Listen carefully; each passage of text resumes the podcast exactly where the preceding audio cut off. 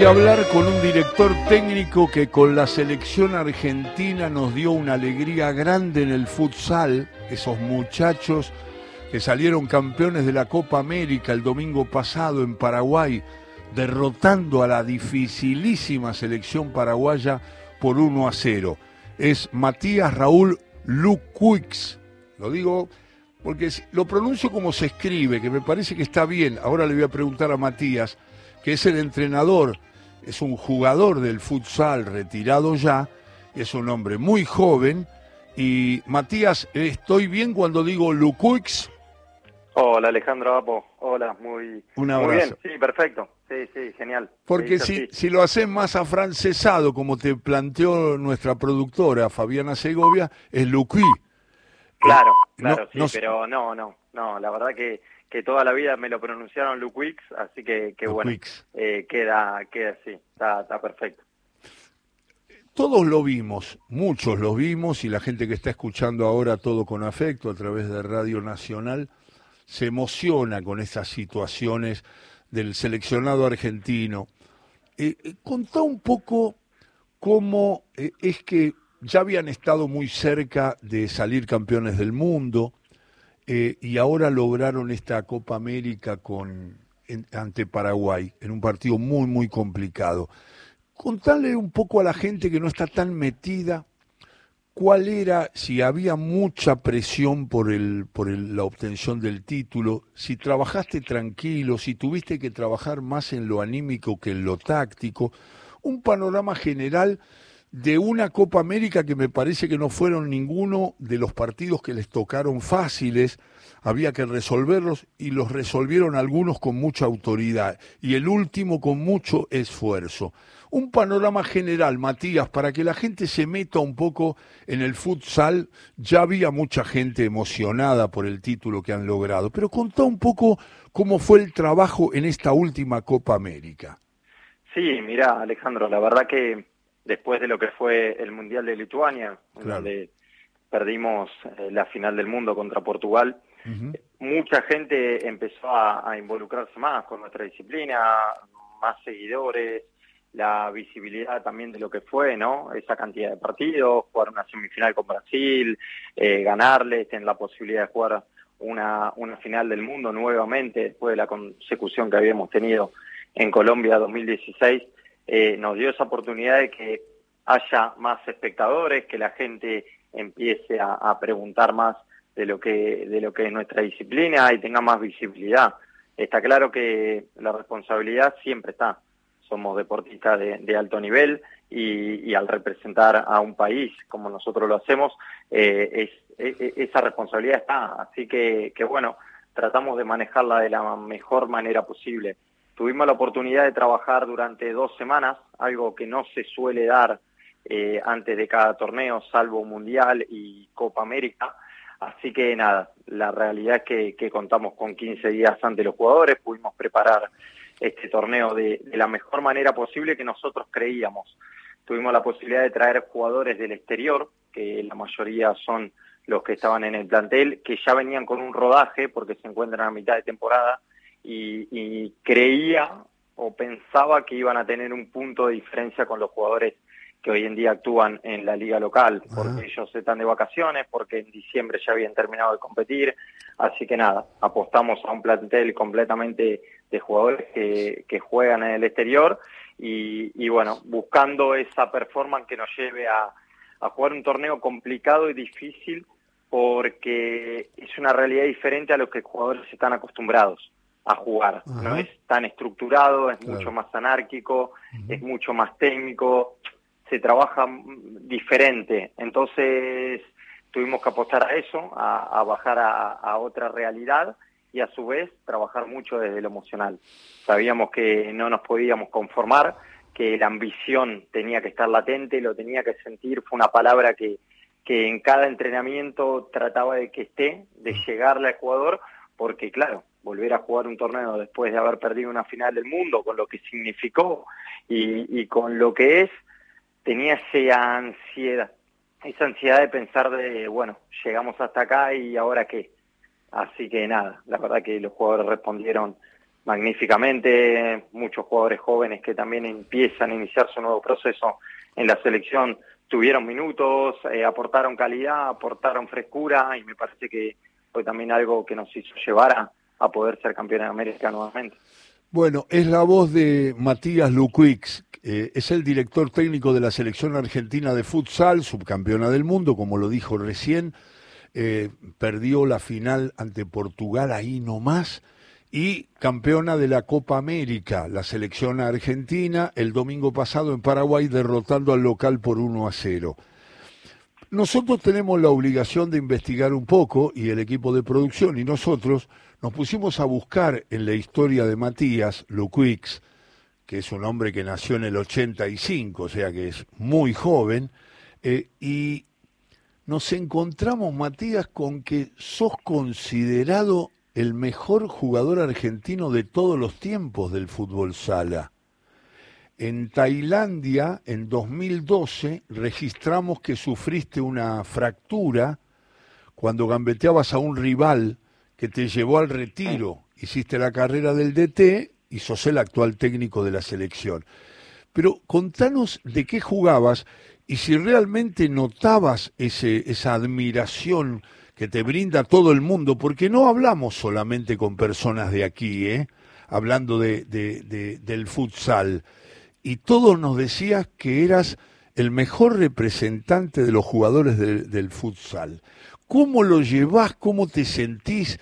Eh, ¿Te sentís cómodo con eso? ¿Es tan unánime como nosotros averiguamos? Bueno, mirá, la verdad que eso lo dejo para los demás. Trato de, ser humilde y, y sí que era era era muy bueno, pero principalmente por por el lugar en el que estaba. Claramente en el equipo en el que estaba es el mejor equipo del mundo, es el Intermovistar de España. Y, bueno, llegar a ese lugar es para, para pocos. ¿De qué jugabas, Matías? ¿De qué eh, jugabas? En, en, el futsal la verdad que no hay puestos específicos, roles específicos. Era más universal, era un jugador eh, bueno técnicamente, eh, bastante inteligente, conocía mucho el juego y a su vez, eh, bueno, era más de vocación ofensiva que defensiva. Me costaba un poco más correr hacia atrás y sí me gustaba hacia adelante. Pero, pero bueno, la verdad que, que sí, tuve la oportunidad de estar nominado muchas veces entre los 10 mejores jugadores del mundo.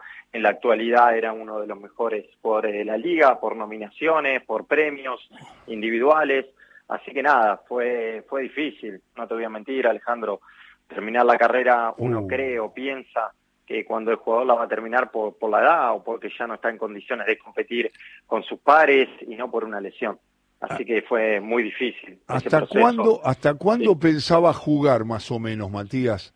Hasta cuando pueda. Ah. Yo la verdad que soy un amante, para mí el fútbol lo es todo, lo practico de los cinco años, así que imagínate que, que siempre yo lo hablo con los jugadores y ellos dicen, no, bueno, me quiero retirar, le digo, ustedes tienen que exprimir la naranja hasta cuando puedan porque es lo más lindo que hay, porque es lo que a todos los futboleros nos gusta hacer, poder jugar, dedicarnos a eso, encima que nos paguen y, y es algo único. Entonces, no me hubiese imaginado, seguramente hoy en día seguiría jugando. Claro. Soy y tengo un, un físico privilegiado porque porque soy flaco, porque no engordo, porque siempre físicamente me mantuve bien. Y, seguramente eh, hubiese estado en actividad, pero bueno, Dios quiso que, sea otra eh, mi carrera y nada, hoy en día la verdad que, soy muy feliz, hoy me he sacado esa espina y esa bronca que en su momento tenía con, con el deporte y lo disfruto desde otro lado.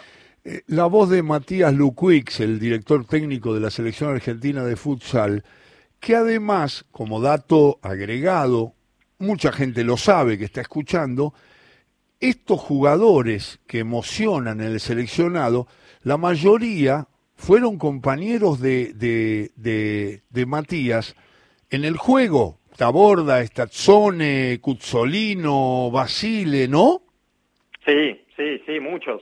He compartido mucho tiempo. Es más, los inicios míos en la selección fueron justo a Leandro Cusolino, a Pablo Taborda, ellos eran categoría sub-20, yo ya estaba en la mayor, pero por un año, y compartíamos mucho, enfrentamientos en clubes, en Europa, y mucho tiempo en la selección. Así que nada, después es difícil, claramente, tener que, tener que estar desde otro lado, desde otro rol, pero siempre con el respeto y siempre con la transparencia. Ellos me conocen lo que soy como jugador, lo que fui y lo que soy como persona. Entonces es muy difícil de poder engañarlos.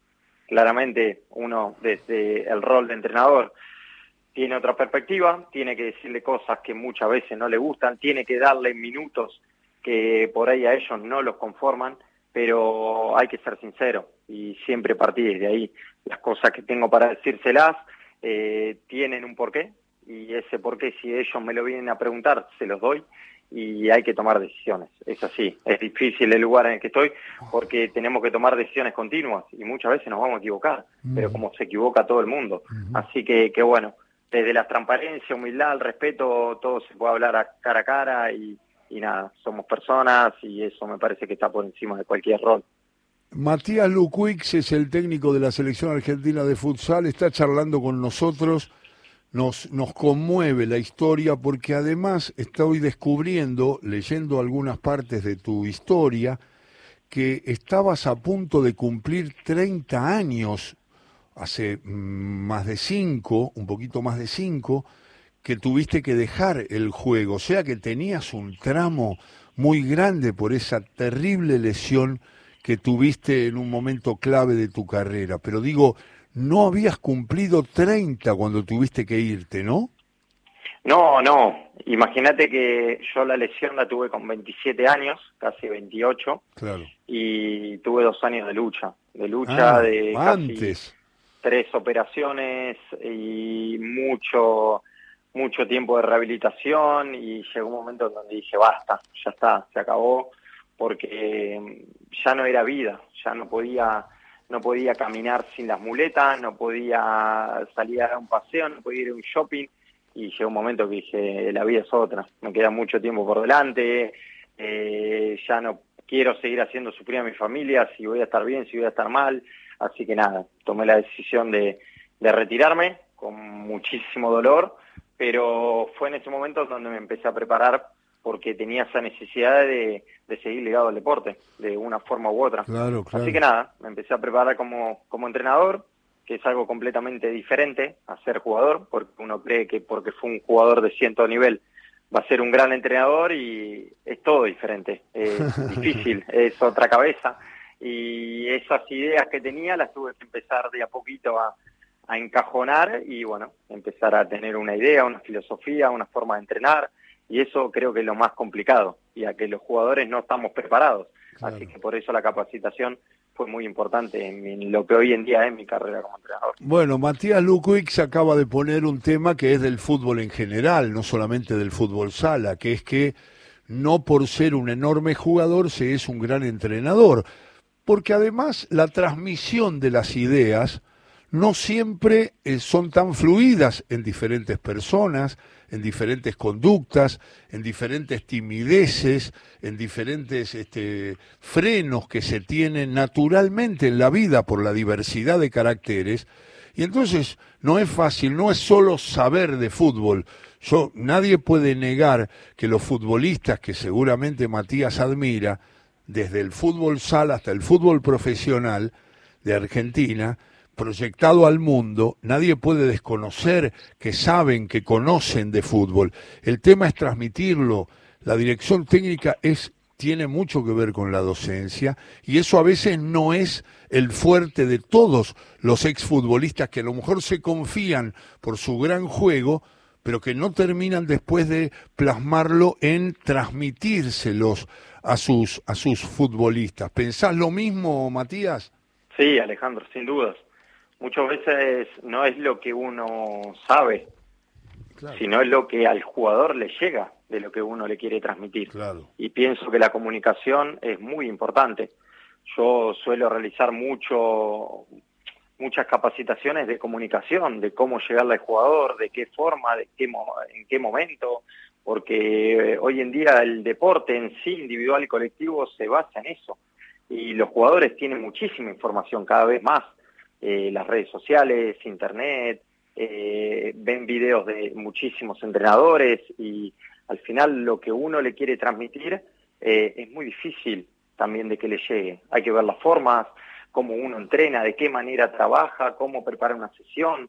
Entonces, eh, eh, parece fácil, pero después es muy difícil, y más si uno tiene ambición de llegar lejos o de prepararse, de querer ser el mejor en lo que hace, cada vez es más complicado. Así que me parece que, que sí, es, es difícil, hay que estar preparado, hay que estar consciente, hay que ser humilde, porque muchas veces también tenemos ese ego de que, bueno, ¿qué me va a decir? ¿Qué me va a explicar? Si yo...